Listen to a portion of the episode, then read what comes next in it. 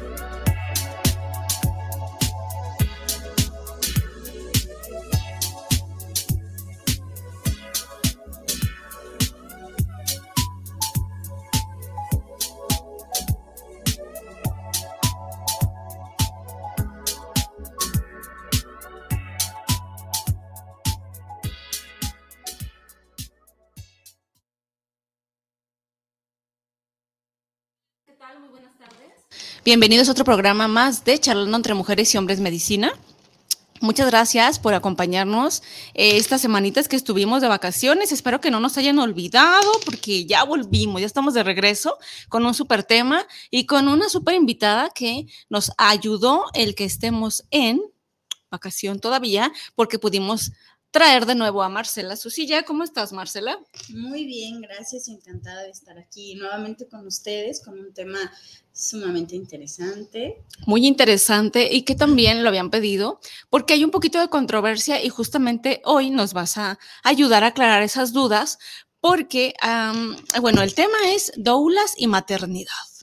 Entonces, hay muchas personas que tienen una idea de lo que es una doula, hay personas que no que no saben desde ceros, entonces hoy van a saber qué es, pero hay personas que saben qué es y que hay mitos en donde dicen, no, mejor no, mejor no te vayas por ese lado, pero para no tenerlos tan en ascuas, pues vamos a, preguntarle aquí a la experta Marce, pues, ¿qué es una toula? Muy bien. Pues primero que nada, buenas tardes a todos y a todas que nos ven. Iniciaríamos entonces describiendo qué es lo que hace una dula. eh, aun cuando se escribe doula, eh, le llamamos dula. Okay. Entonces, una dula es una mujer que hace el acompañamiento a otras mujeres que están embarazadas durante el embarazo, el parto y el posparto. Y bueno, en mi caso yo incluyo previo al embarazo. ¿Por qué? Porque hay una serie de, de situaciones en torno al embarazo. Por ejemplo, en el caso de las mujeres que no pueden embarazarse, que también eh, tienen cierto, ciertos temores en torno a cómo va a ser la maternidad. Además, esta serie de cosas que han dicho acerca de la maternidad, que vamos a hablar un poquito más adelante, ¿no? Esto. Estos... eh, pues mandatos que hay hacia la mujer, entre ellos la, la maternidad. Entonces, bueno, eh, comenzaríamos definiendo que una dula es una mujer profesional que acompaña a otras mujeres durante su proceso de gestación, el parto y el posparto. Ok. Eh, esta dula, ¿cuáles, em, no sé, em, las funciones de una dula?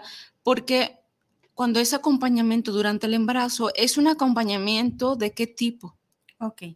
Acabas de hacer una pregunta súper interesante porque muchas veces pueden confundirse eh, que, bueno, las, las dulas pueden estar como parteras, por ejemplo, ¿no? Ajá, o que necesitan tener una formación propiamente médica o de enfermería.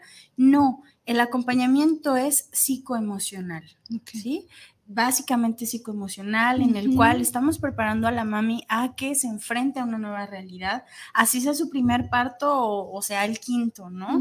Eh, que aprenda diferentes ejercicios de respiración, que sepa cómo manejar su cuerpo, porque básicamente en el parto su cuerpo se va a abrir en dos. Entonces, es una experiencia, además de, de polémica, también es una experiencia sumamente amorosa. Y al igual que, por ejemplo, la, la ciclicidad o la menstruación, nos han vendido una idea de que es dolorosa, que está mal, eh, que, que sucia incluso. Y pasa algo similar en el parto. Entonces es volver a, a darle un significado distinto, más amoroso, es honrar la vida a través del propio parto. Claro, y con eso que comentas, que es el acompañamiento meramente psico- psicoemocional, debería de ser como algo que, que ya obligatorio, ¿no? Porque muchas veces lo que hacemos normalmente cuando estás embarazada, pues es el acompañamiento, perdón, médico, ¿no? Ginecológico de cada mes, de cómo va creciendo el bebé, por supuesto que es sumamente importante. Mm, algunas, eh, hay, alguna cultura ahorita ya un poquito más de moda, en donde vas a los ejercicios de psicoprofiláctico, Sí. eh, eh, lo que más, ahora sí que, si bien nos fue, ¿no? Pero el acompañamiento este, emocional, o sea, psicoemocional, casi no se usa y es importante que sepan, ¿no? Estas personas, quien nos mira, quien, quien nos ve, pues que existe, ¿no? Que existe y que también es un mito esto que tú contabas, en donde va- de repente la dula la, pues la, la descalifican por así utilizar, que no me gusta la palabra, pero le, le restan importancia porque piensan que no es médica, que no tiene esta preparación y demás. Es importante entonces eh, que lleves de la mano una ginecóloga además de tu dula. Claro, es que es todo un equipo multidisciplinario. Okay. Entre ellos, bueno, mi, mi formación es psicología.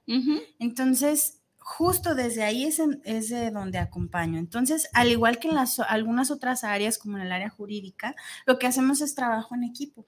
Sin embargo, sí nos topamos con, eh, pues con un escenario completamente distinto en el cual en el área médica específicamente pareciera como si, si hay un celo de, de las ciencias médicas o de salud que incluso no reconocen a, a- a la psicología como parte de la salud como salud mental. Entonces, si partimos de ese, de ese supuesto, claro que tenemos pues una, una brecha que hay que caminar y hay que abrir. Y justo el dulaje viene a abrir esta puerta para decir, hey, es que también tenemos que acompañar en los procesos de embarazo y de parto. Ahora, hay algo que de lo cual necesitamos hablar y, y urge hablar, y eso es de la violencia obstétrica. Ujú. La violencia obstétrica principalmente pues viene a ser ejercida por parte de médicos, eh, Enfermeras. y todo este personal de salud Y claro que por su carga de trabajo y, la constante repetición de los procesos pudieran perder cierta sensibilidad, ¿no? Pero eh, a veces pueden llegar a hacer comentarios hirientes a la mamá. Y si tenemos en, en, consideración que las emociones de una embarazada por el propio proceso hormonal están de arriba para abajo, imagínate. Sí, claro, sí es bien importante esto que comentas, porque también cuando tú mencionas un equipo multidisciplinario, hay muchos ginecólogos que no comparten esta idea de ondulaje, en donde, como bien dices tú, la, la dula y muchos psicólogos también eh, que no comparten tanto el dulaje, ¿por qué? porque dices, ok, vamos a hacer acompañamiento emocional, psicoemocional, pues ve con un terapeuta o ve con un psicólogo que maneja las emociones. No todas las dulas tienen una formación psicóloga como tú, no todas, y me imagino que la preparación de dula ya es preparación, ya tiene preparación sin necesitar necesidad de tener psicología, supongo. Pero sí hay mucho eh, gremio aún ginecólogo, ginecológico, en donde no, pues no comparten el dulaje. Entonces, supongo que mm, si tú, mujer que nos estás viendo y quieres eh, tener una dula, tendrías que buscar una ginecóloga o ginecólogo que trabaje con dula o cómo es? Sí, principalmente eh, aquí en México y aquí en Guadalajara específicamente, el trabajo que hacen las dulas en parto rara vez se hace en hospitales, casi siempre son en casas de partos. ¿Sí? Porque hay un poquito más de apertura. Si quisiera integrarse una dula en un parto, habría que platicarlo previamente con el personal médico porque podrían sentir que están invadiendo su espacio, ¿sí? Y por ejemplo, pensemos en un, en un parto humanizado o en un parto en agua, ¿no? En donde puede haber esta figura de, de dula porque la principal función de la dula es acompañar a la mamá. Es decir, hay que estar platicando con ella. En el parto es probable que te diga, platica conmigo y luego te diga, cállate, no quiero absolutamente nada, que te diga, peíname o maquíllame o aléjate de mí. Entonces es todo lo que ella necesite en ese momento. Ok, es como la madrina de parto. Sí, podríamos decir así, ¿no? Ok. Eh, la función eh, en tiempos pues pasados, ancestrales, la hacía la, la matrona no tanto la partera, sino la matrona, que era la, asistente de la partera, en la cual, eh, bueno, estaba sosteniendo a la mamá, estaba viendo qué era lo que necesitaba, básicamente es asistirla a ella. Entonces, también se pueden utilizar algunos ejercicios de, yoga, específicamente yo manejo yoga kundalini prenatal. Entonces voy preparando a la mamá en cada uno de los trimestres porque es sumamente distinto el primer trimestre que el segundo que el tercero. En el primero hay una serie de temores respecto a mi, bebé va a estar bien, está creciendo, hay todas, toda esta serie de cambios en mi cuerpo y también mis emociones que a veces no tengo como muy claro, ¿no? El segundo trimestre es un poquito como más disfrutable, en el cual pues ya son conscientes de, su propio embarazo, el temor baja y lo pueden disfrutar un poquito más. Eh, ahí pues les, estamos, les, estaremos, les estaríamos enseñando a las mamis eh, la función del descanso, la respiración, em, que haga consciente de, de ella misma para que no se despersonifique una vez que sea mamá. ¿No? Porque después pierden su nombre y nada más es la mamá de, y entonces es donde quedan ellas. Este, este periodo es sumamente importante porque ahí es en donde podemos principalmente abonarle a, evitar la depresión postparto. Eso es lo que te iba a preguntar, ¿hasta dónde termina el trabajo de la dula? Cuando tiene el bebé, ¿hasta cuándo más? ¿Se queda un mes más? ¿Cuánto tiempo? ¿Lo que necesite la, mamá o, o cuánto? ¿Cuánto es recomendable? Se genera una relación así como la generamos en el, en el área de psicoterapia. ¿sí? Es, en esta comunicación y en esta retroalimentación entre la mamá y el papá y la familia eh, con la dula que se va estableciendo el, el periodo de acompañamiento. Casi siempre es después del parto el primer mes, mes y medio, que representaría más o menos como a la cuarentena, mm.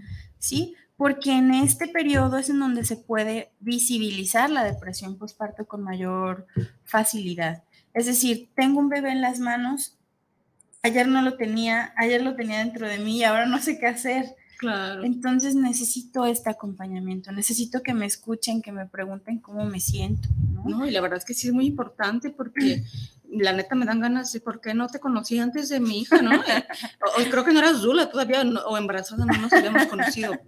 Eh, porque sí es muy importante, ¿no? Por ejemplo, a aquellas mamás que nos ven que no tuvieron la oportunidad de un acompañamiento, eh, pues siempre sí hace falta. Pero aquí entra una pregunta eh, muy obligada en donde esta chamba de la dula me ha tocado ya después de este lado con algunas amistades en donde la propia mamá, o sea, la abuela, se encela un poco porque la abuela es la que quisiera hacer ese trabajo. Entonces, ¿qué sucede allí?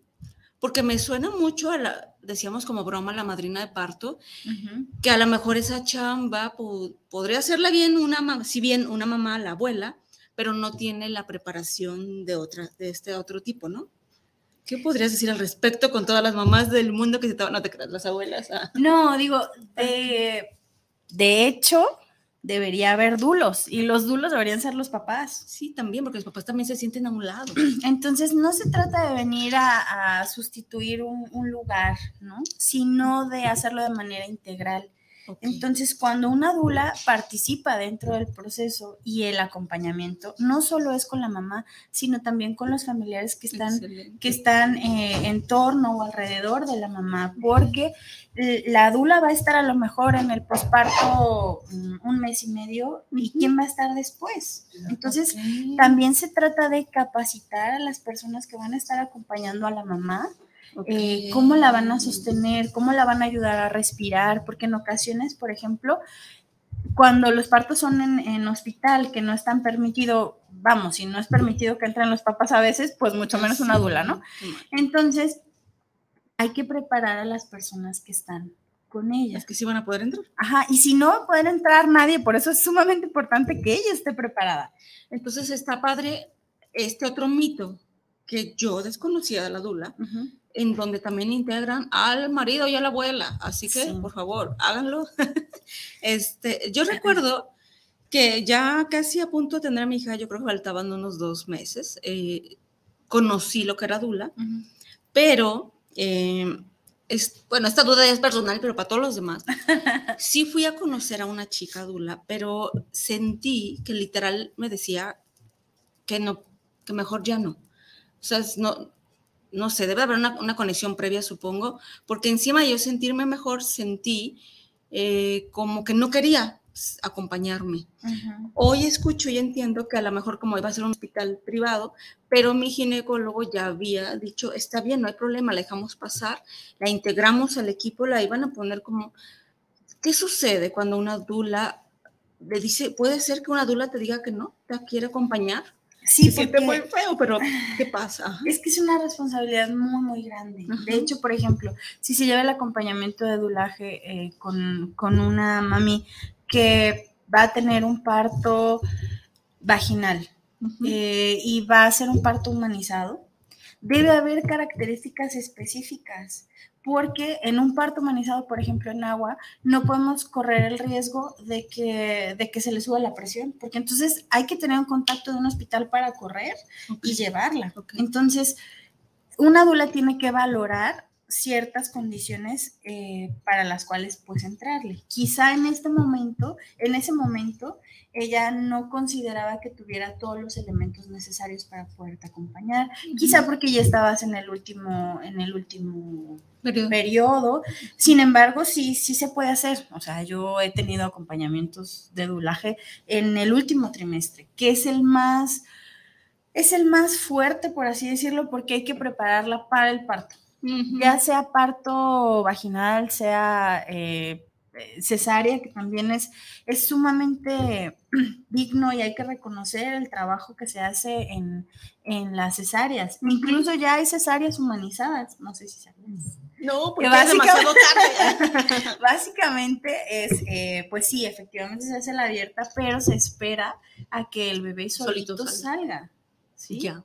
Entonces no se rompe del todo el proceso puede ser parto. Voy a tener que tener otro mamá, no te asustes, no, no es cierto. Vamos a algunos saludos. Joel Alvarado, saludos para el programa desde Zapopan, para la psicoterapeuta Caro Ruiz y a su acompañante. Muchas gracias, Joel. Eh, Isabel Martínez, saludos desde Atlacomulco, Estado de México. Saludos y una felicitación por llevar este excelente programa y el tema de las dulas. Gracias, Isabel. Ya, ya te vamos a dar a ti una de, fan destacado porque ya te he visto en otras ocasiones que nos sigues. Muchas gracias por, por, por, por vernos, por seguirnos.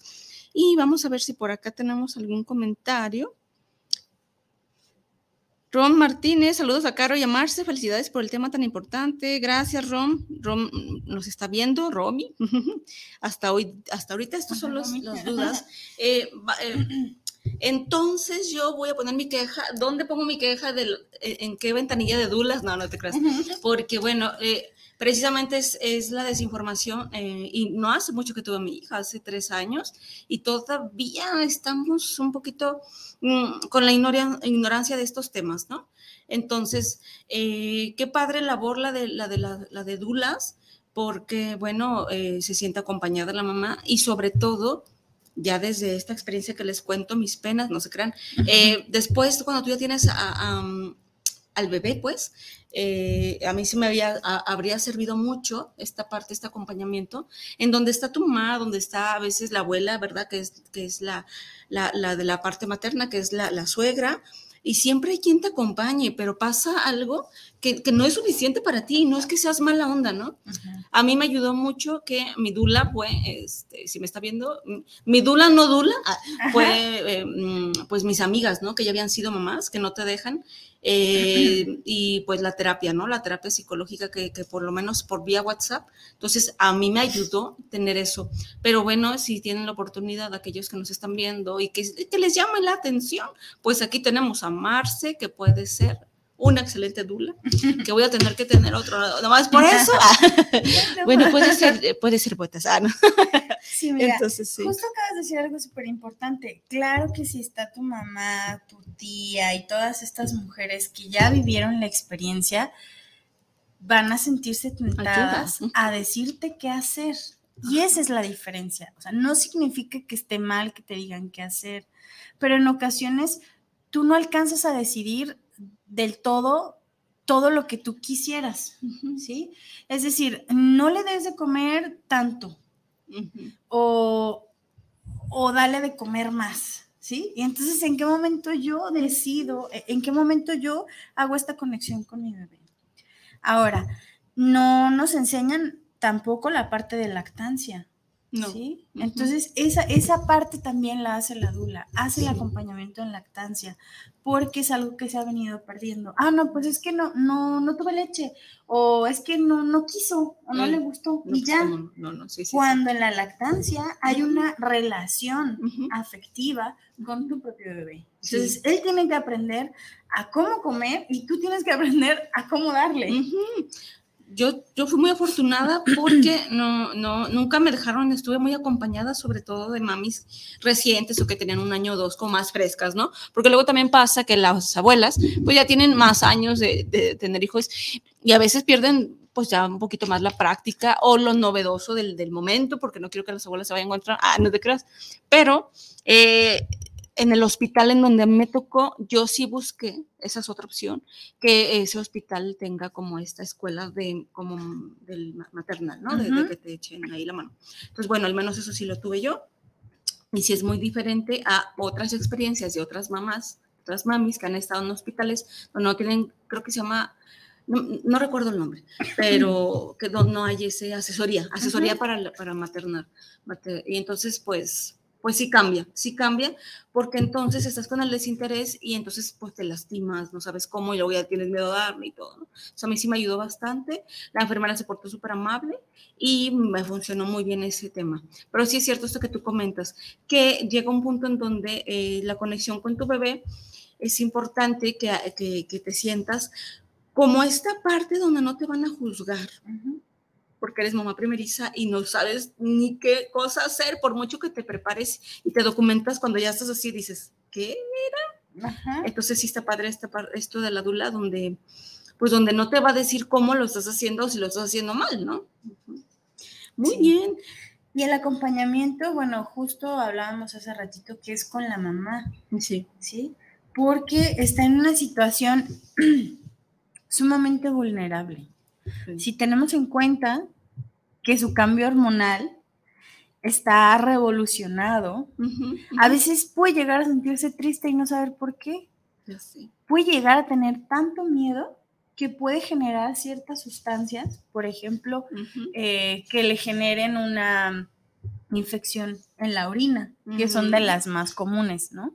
Entonces, ¿qué pasa? Cuando las mamás tienen miedo, generan cortisol y ese cortisol se va a los riñones y por tanto los riñones, eh, pues, reaccionan con una infección en las vías urinarias. Entonces, si podemos irle quitando todos estos factores emocionales a algunos malestares físicos, pues que mejor. Y antes de tiempo para evitar, ¿no? Prevenir. Y esta parte también en donde sientes miedo, en donde sientes que no sabes qué vas a hacer y que te sientes culpable de sentir miedo porque dices, ¿cómo voy a decir que tengo miedo si debería estar muy feliz por ser mamá y estoy muy feliz por ser mamá, pero, pero nada tiene que ver una cosa con la otra, ¿no? Entonces, bueno, qué bueno que, que ponemos a la mesa este tema. También tenemos más saluditos. Alberto Román, Saludos para el programa, los escucho en Zapopan Centro. Saludos para Charlando entre Mujeres y Hombres Medicina. Muchas gracias, Alberto. Saludos también para ti. Javier Siria, saludos para el programa. Las escuchamos en Zapopan, aquí en mi oficina Buen tema de las dulas. Gracias. Josefina Ruiz, saludos para el programa Charlando entre Mujeres y Hombres Medicina. La, aquí hay una pregunta. ¿Las dulas desde qué época existen? Y una felicitación. Ok, pues gracias por la felicitación. y pues han existido toda la vida. ¿Con otro nombre o siempre Con otro nombre, en realidad es una... ¿Son las eh, parteras o no? Es algo parecido a lo que hacen las, a lo que ah, hacen las parteras. Porque la dula no, no, trae a luz al bebé, ¿o sí? No. Lo que hace eh, la partera, pues es como lo que haría el médico, ¿sí? Sin embargo, las matronas eran ah, estas mujeres que acompañaban o asistían a la, a la partera. Se escucha un poco raro el nombre. Sí. Matrona de madre. de, madre o de, acompañamiento a la maternidad, yo creo, ¿no? Entonces, a lo largo de la, del tiempo, en las diferentes culturas, ha habido estas mujeres acompañando a otras mujeres. Entonces, es un movimiento relativamente eh, nuevo, por así decirlo, sobre todo aquí en México, en Europa, está, ya lleva un poquito más de tiempo en México es relativamente nuevo, pero nosotras tenemos la base de, nuestras comunidades indígenas. Excelente. Entonces podemos hacer una excelente amalgama del dulaje. Por ejemplo, yo en algún otro eh, programa he hablado acerca del, masaje ovárico. Entonces el masaje ovárico a mí me lo enseña eh, pues una partera. ¿sí? Indígena. Entonces, es como poder hacer esta, esta, esta fusión del dulaje en mexicano. ¿sí? Es mm. rescatar todo, todo lo que es nuestro para ponerlo en práctica en, el acompañamiento con las mamás. Excelente. Hay una pregunta muy importante que, que me imagino que muchos quisieran saber. ¿Qué preparación tiene una dula?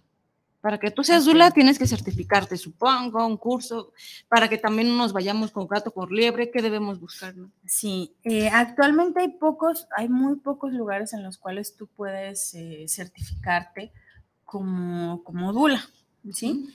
Eh, uno de los espacios en los cuales puedes buscar información si te gustaría pues poder conocer un poquito más es Casa Aramara. Es una casa de partos que eh, te pueden brindar información y ellos tienen cursos, tienen capacitaciones, tienen formaciones que te pueden ayudar eh, pues para, irte formando.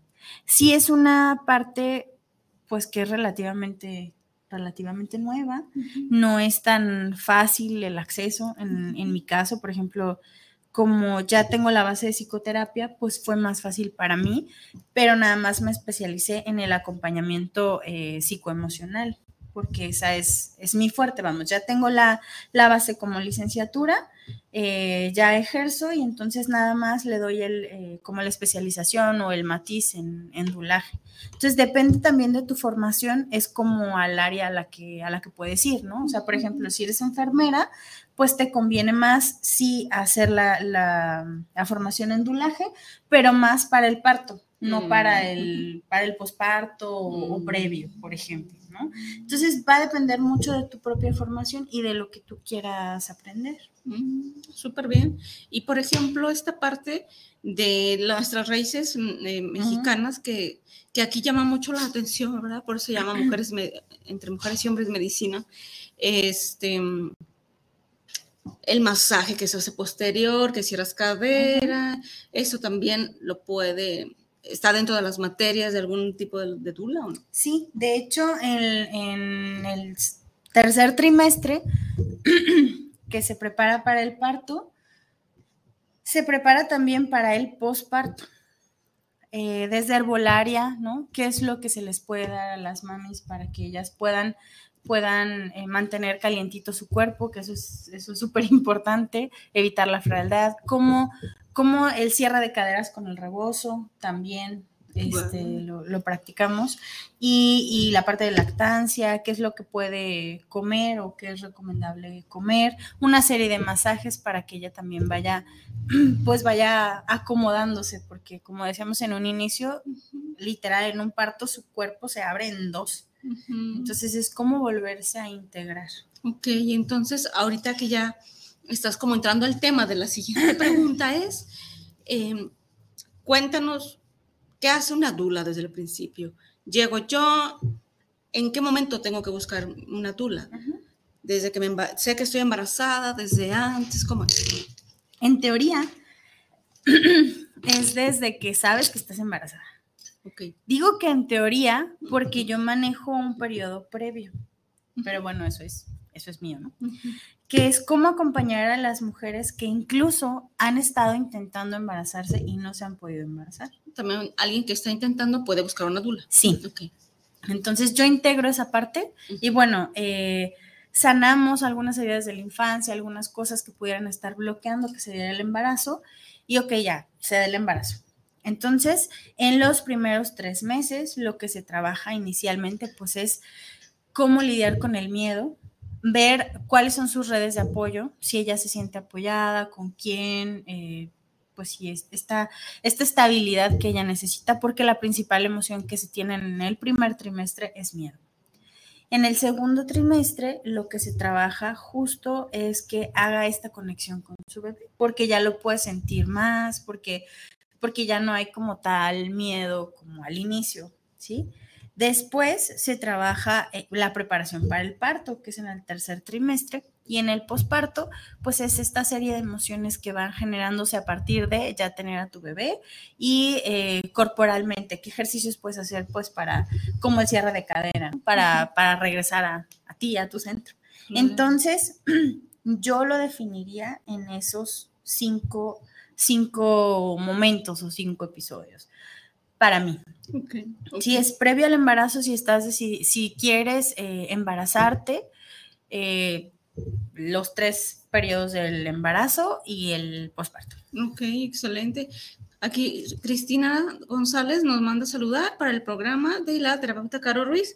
Saludos desde Puerto Vallarta. Cristi, ahí quisiéramos estar ahorita con el calor que hace. Entonces, bueno, toda esta preparación eh, previo, quien no puede embarazarse, quien ya se embarazó va acompañando de su dula, termina el embarazo y entonces la acompaña también dula. Y entonces, um, ¿qué pasa con la maternidad? Ok. Ahí es justo en donde se conecta el siguiente, Sí. el siguiente tema, que no, no es independiente, Mm. sino que es parte del mismo proceso. Primero hay que identificar como mujeres si realmente queremos embarazarnos o no queremos embarazarnos. Porque hay una serie de mandatos hacia la feminidad en los cuales dicen, mira, ya tienes tal edad o ya estás casada y por qué no te embarazas y el bebé para cuándo y bueno, una serie de cosas y presiones que no hace que la que hacen que la mujer no sea tan consciente de si quiere o no quiere ser mamá. Y ahora resulta que se da cuenta que no quiere ser mamá. Pero ¿cómo va a decir que no quiere ser mamá? Quiere decir que no es tan mujer, ¿no?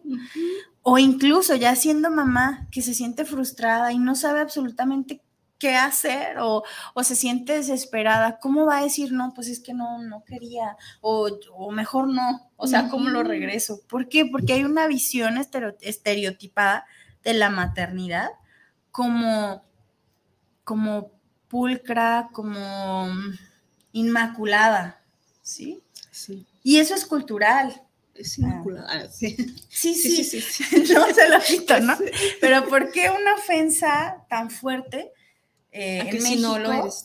Tiene que, tiene que venir acompañada de la madre? Mm, ¿sí? O sea, ¿por qué la madre para todo? Incluso es algo cultural.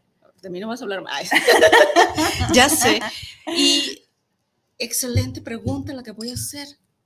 He tenido eh, pa- pacientes eh, con este tipo de problemas o situaciones en donde te das cuenta de que no quieres ser madre. ¿Cómo hacerle para que te des cuenta?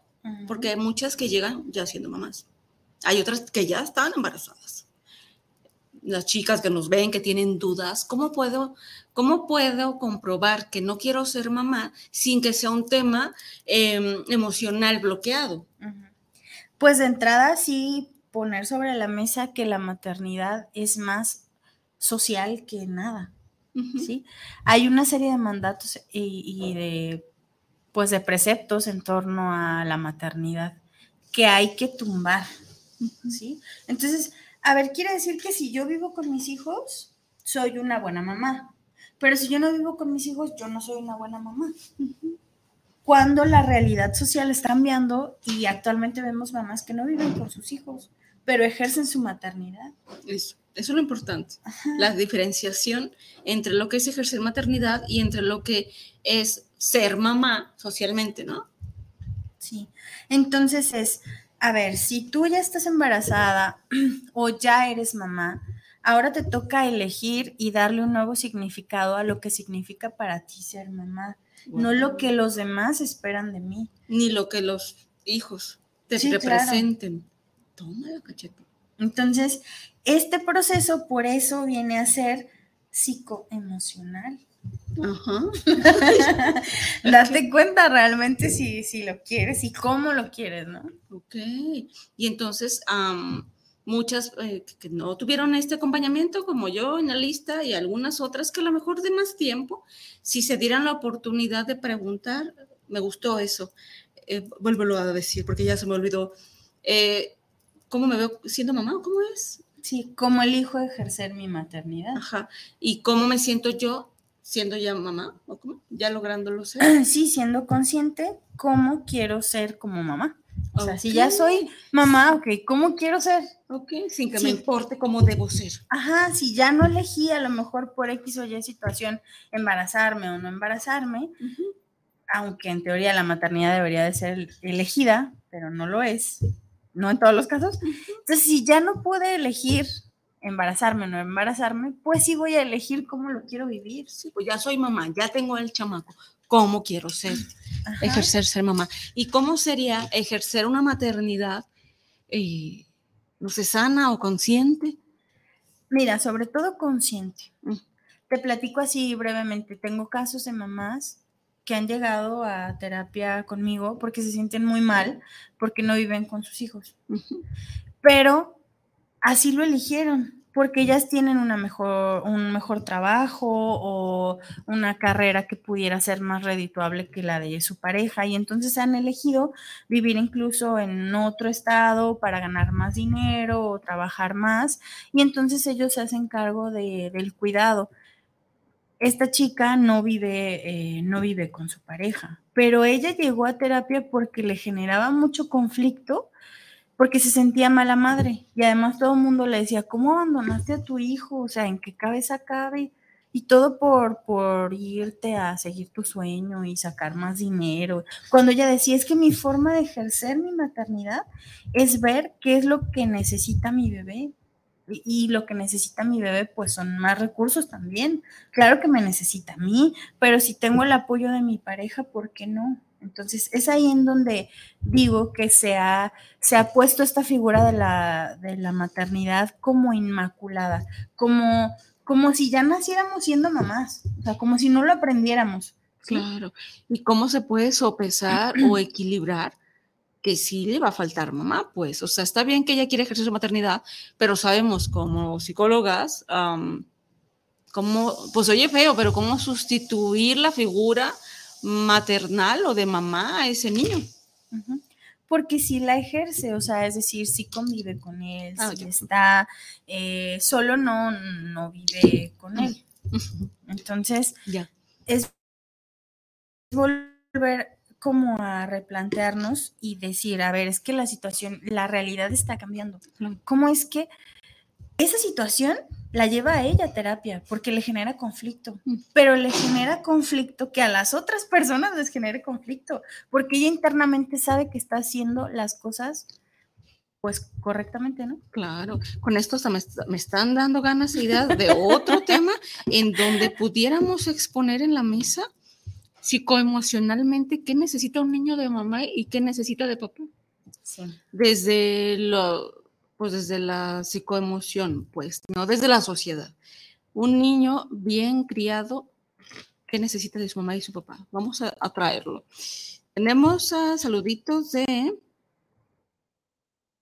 Ay, ya, ya los dijimos por acá. Giovanni nos está viendo. Saludos, Giovanni. Si hay alguien que tenga por alguna duda, alguna pregunta, ya sabe que estamos a la orden.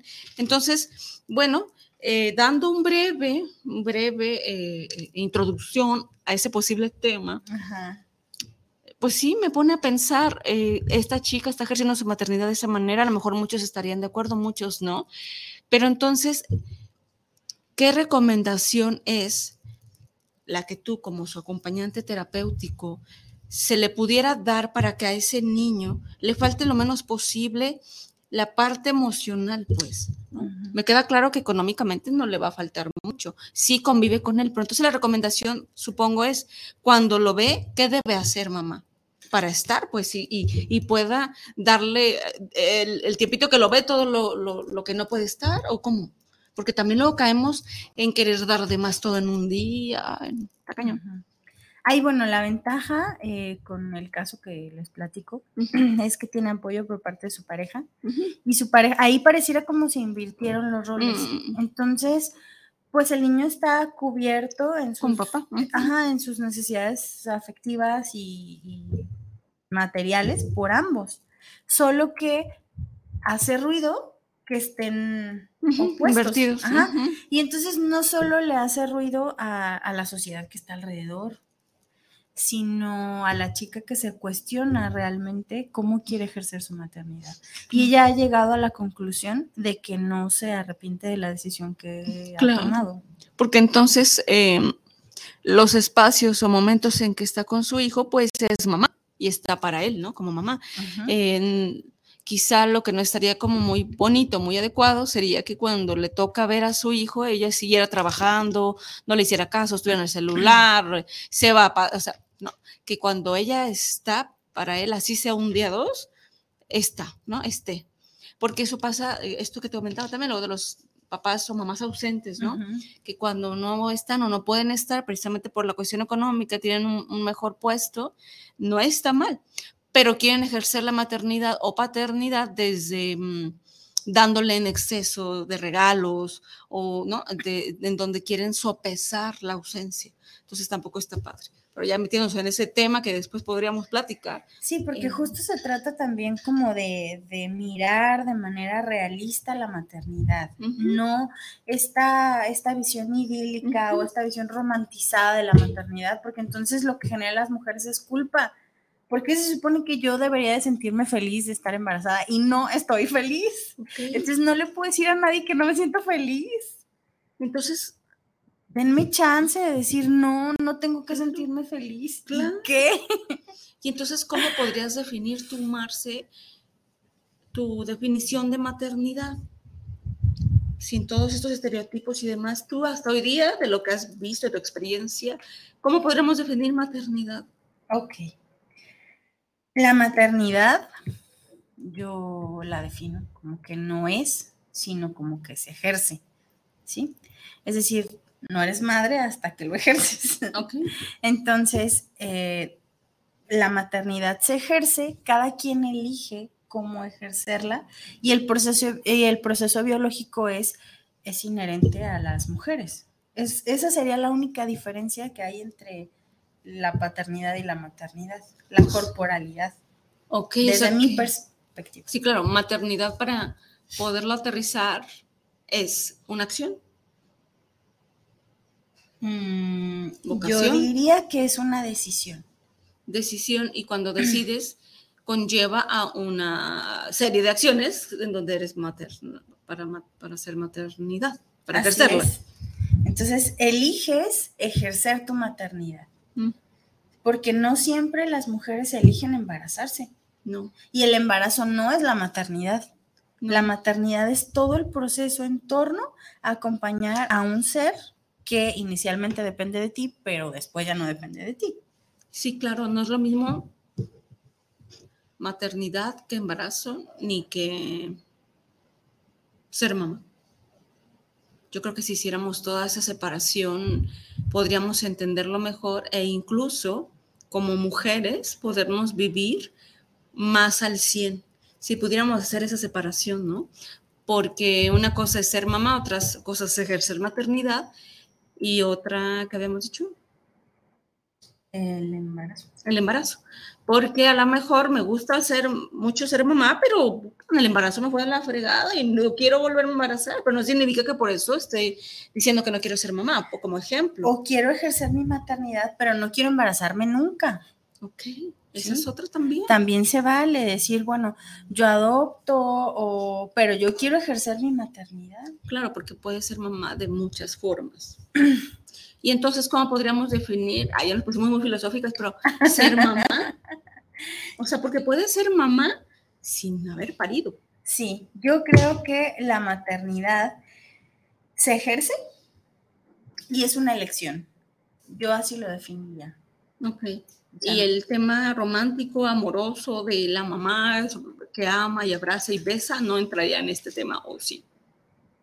ah, es que nos llevaría a donde mismo, nos llevaría a volver a romantizar esta idea de la maternidad, en donde la mamá no se puede equivocar, la mamá no puede decir que está cansada, la mamá no puede decir que no quería eso, es más, que ni siquiera quería ponerle ese nombre. Ah, no, claro, pero en sus momentos donde no está así, dentro de ejercer una buena maternidad, sí está el dar el amor y el cariño, ¿no? O no tendría que estar. No, sí, definitivamente. sí incluye esta parte de, de ternura, incluso, por ejemplo, la lactancia es un acto de amor y de ternura que no lo haría un hombre porque pues biológicamente no lo puede hacer, eh, pero que es parte de la propia sensibilidad y característica femenina, o sea, tampoco quiero eh, satanizar Ujú. esta parte, no. pero sí es importante tener en cuenta que es algo que tenemos que cuestionar. Sí. Porque solo si lo cuestionamos podemos darnos chance y darnos la oportunidad de decir, "Ah, ok, no me siento culpable por sentirme como me siento. Claro. Validar mi emoción, porque si no solo lo estoy ocultando y cuando me siento cansada, no es que una mamá jamás se puede cansar, porque mi mamá y mi abuela nunca se cansaban. Ellas se despertaban a las 5 de la mañana y hacían absolutamente todo y nunca se cansaban. Y entonces quizá ahora si le preguntáramos a nuestra abuela, ¿te cansabas? Y aún así Sí. podría decirnos que no. Y hay días que no quería ser mamá. Claro. Aquí ya empezamos un debate. No, no te creas. Sí, No. Pregunta. ¿Qué pasa con las mamás que no pudimos amamantar? ¿Qué pasa con los bebés o qué pasa con ellos? ¿Qué pasa con las mamás? O sea, que, pues, ¿qué pasa con las mamás? ¿Qué deberían hacer para conectar, supongo? Ok.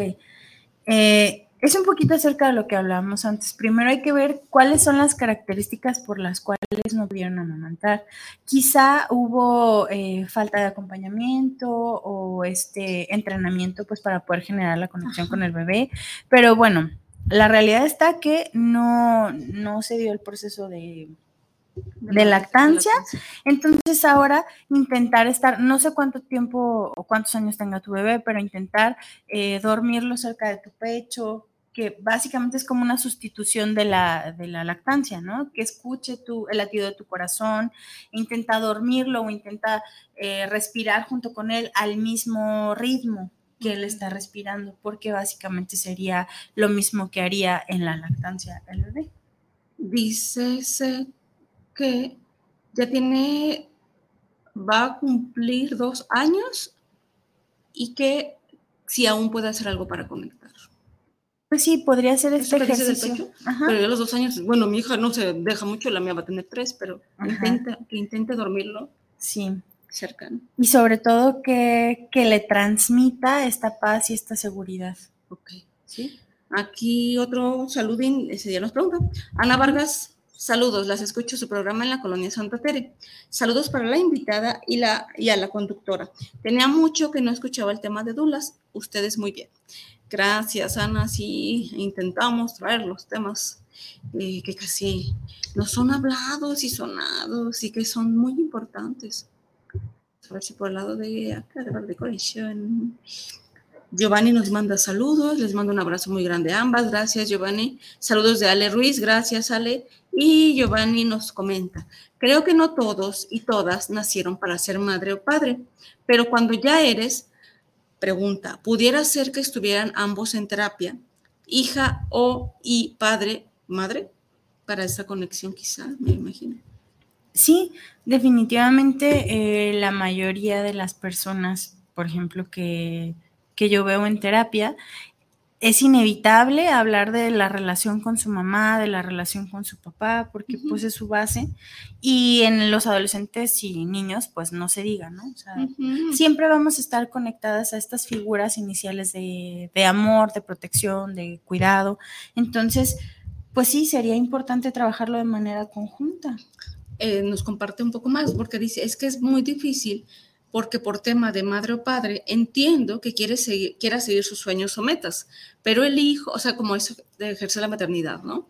Pero el hijo o hija se sentirá vacío y lo malo que si no lo entiende crecerá con resentimiento. Entonces es importante que en algún momento dado, ¿no? A lo mejor como que nos preocupamos mucho por el caso de tu paciente, porque a mí también me causó así de, en Ajá. algún momento dado, en alguna edad de este chico, podrían ir a una terapia juntos para que este niño entendiera y no se le generara una herida. Es lo que quiero entender que nos comenta Giovanni. Sí, y de hecho, bueno, no solo, no solo se trabaja, en este caso que les platiqué, no solo se trabaja con, eh, con la mamá, sino también se trabaja con el niño. El niño tiene cinco años, entonces es una realidad a, a la cual él ya se adaptó y entonces él ya lo ve como algo normalizado.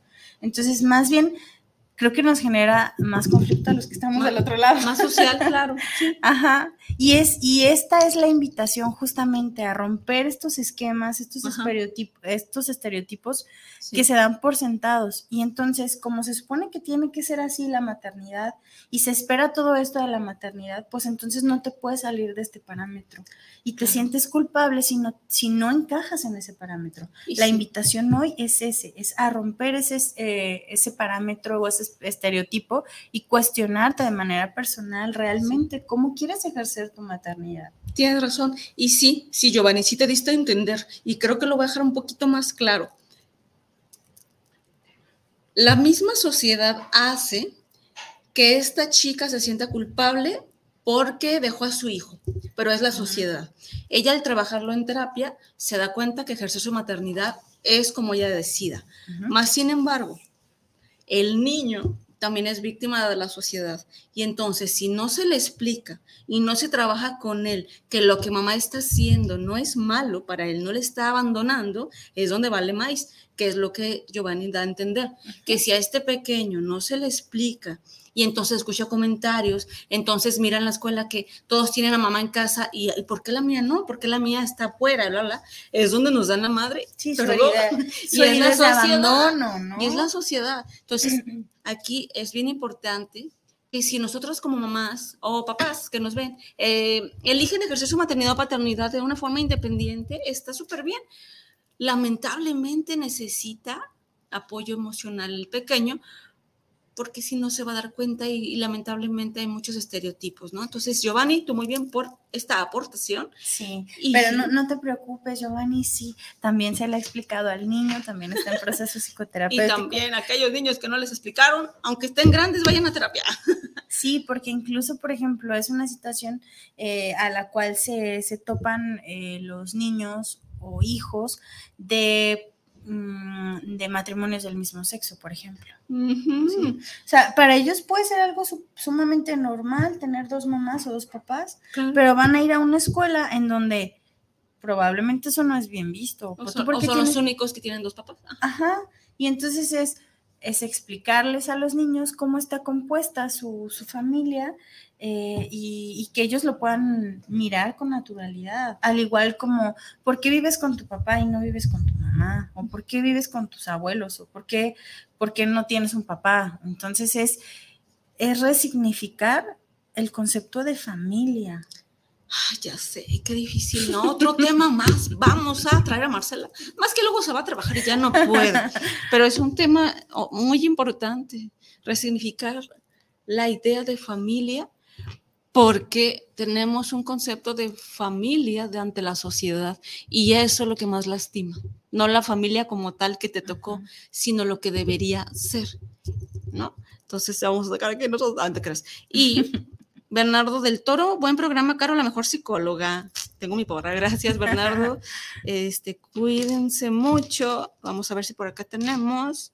No, porque luego me mandan las preguntas anónimas como la de ese rato, ya viste, que no querían dar nombres. Mm, no, ya no tenemos más hasta ahorita y pues el tiempo como siempre se nos va volando, pero todavía nos quedan unos seis minutitos para hablar, Marce.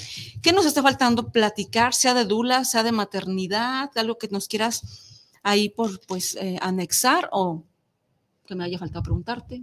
Ok, bueno, pues la invitación es que siempre que vengo aquí hago polémica. la invitación es a cuestionarnos. Básicamente es a cuestionarnos. Allá afuera te está esperando a cuestionarnos sobre qué quiero, ¿no? Sobre, ajá, cuestionarnos sobre nuestro aquí y ahora, decir, a ver, ok, se supone que esto es lo normal para todo el mundo, pero si yo no considero que sea lo normal para mí, porque tendría que hacerlo, ¿no? La invitación también a buscar el acompañamiento psicoterapéutico en cada una de las etapas de tu vida es, eh, pues es fundamental, promoviendo la salud mental. Y pues qué mejor que en el embarazo, que es una etapa en la cual las mujeres podemos vernos un poquito más vulnerables, desde físicamente. A veces la frustración de decir, híjole, pues es que yo podía trabajar ocho horas y no me cansaba, y o ya no puedo dormir. Entonces, es un cambio impresionante en la vida de las mujeres eh, el incorporar la maternidad. Claro. Entonces, hay que acompañarnos por un profesional. Sí, porque no es lo mismo me acuerdo mucho de una paciente que yo tenía que me decía, ay, pero pues sí, me voy al antro y me amanezco hasta las 6 de la mañana, claro que va a poder con la maternidad. No es lo mismo, nunca jamás. No es el mismo un cansancio en donde estás baile y baile, todo contento, a estar realmente cansada por exceso físico, por cuidar de alguien más, que depende totalmente de ti.